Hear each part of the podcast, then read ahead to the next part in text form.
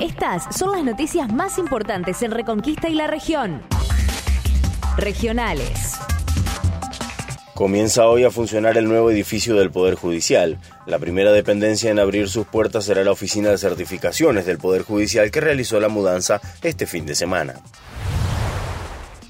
Una multitud se dio cita en la fiesta de la torta frita en Reconquista. El tradicional evento de Puerto Reconquista convocó a centenares de personas que disfrutaron de la gastronomía típica y del show de Marcos Castelló y el grupo Caniche. Provinciales. Docentes de AMSAFE esperan recibir hoy del gobierno provincial una propuesta superadora y de lo contrario habrá nuevamente asambleas votando medidas de fuerza. Nacionales.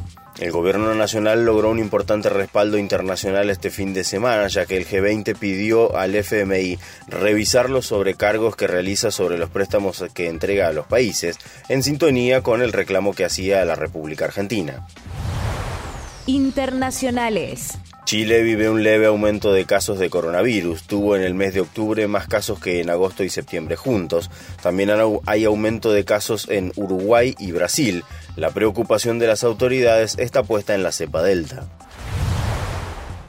El Servicio Meteorológico Nacional anticipa una jornada calurosa nuevamente y el cielo se irá cubriendo hacia la tarde, con probabilidades de precipitaciones en la tarde y noche, y también durante toda la jornada de mañana martes. Estas noticias llegan a ustedes gracias a la agencia EU. Para más información, seguimos en agenciaeu.com.